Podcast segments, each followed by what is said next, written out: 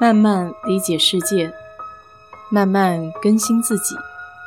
一路人生，要去开心，要去期待，要去热爱。我是 DJ 水色淡子，在这里给你分享美国的文化生活。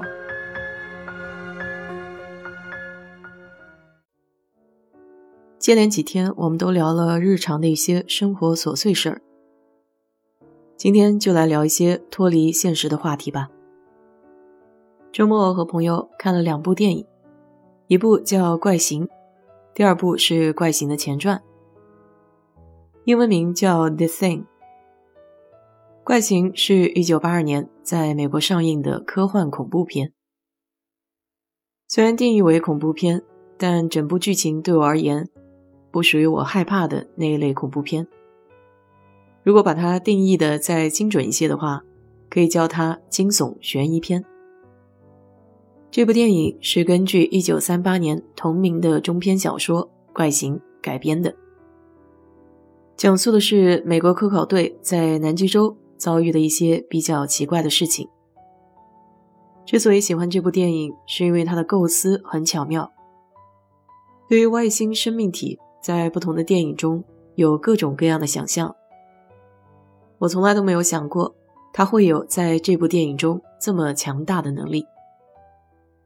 有意思的是，这部电影在刚上映的时候，就如同《大话西游》一样，被人骂得一塌糊涂，可以说负面评论是铺天盖地，甚至还有一些杂志说这是史上最令人憎恶的电影。当然，这也跟当时的大环境有关。八十年代是科幻电影在美国市场迅速崛起的时候，有很多强有力的竞争，再加上许多观众刚刚经历了经济衰退，所以大多数人对当时拥有虚无主义基调的电影十分反感。可随着时代发展，人们再回过头去看当年的科幻经典，这时才发现。现代的很多科幻电影都是受前辈杰作的启发。八十年代拍科幻电影还没有办法达到今天这种电脑高科技，很多特效都是实景实物。这部电影光是怪物的效果就总金额高达一百五十万美元。心理惊悚片好看就在于变数是不可预估的，而人。作为参数中的最大变量，才让这部电影十分的精彩。这部电影中的主要雪地场景模仿南极洲，都是在阿拉斯加拍摄的。前前后后一共花费了十二个星期，而科研基地的内景都是在环球影城的外景地拍摄的。当时的室外温度要超过三十八摄氏度，为了保证内景和外景的一致性。需要用特制的温度调节剂，保证内景在零下二度。但即便是这样，最终拍出的效果，导演仍然很不满意。所以他最终还是决定飞往加拿大，还原真实的寒冷天气。八十年代经费有限的情况下，导演还是坚持用真实的场景去还原，这是很难得的。这部电影的核心主题是偏执和怀疑。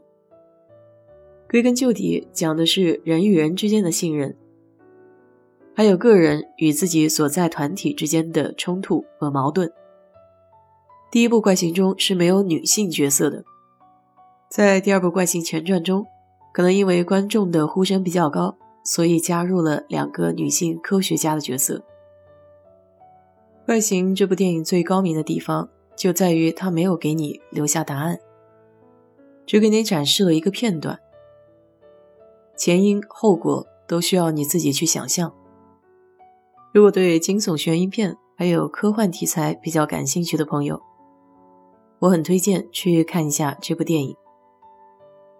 前传拍的也非常不错，但很多东西需要先看八二版的才能够理解二零零一年拍的前传。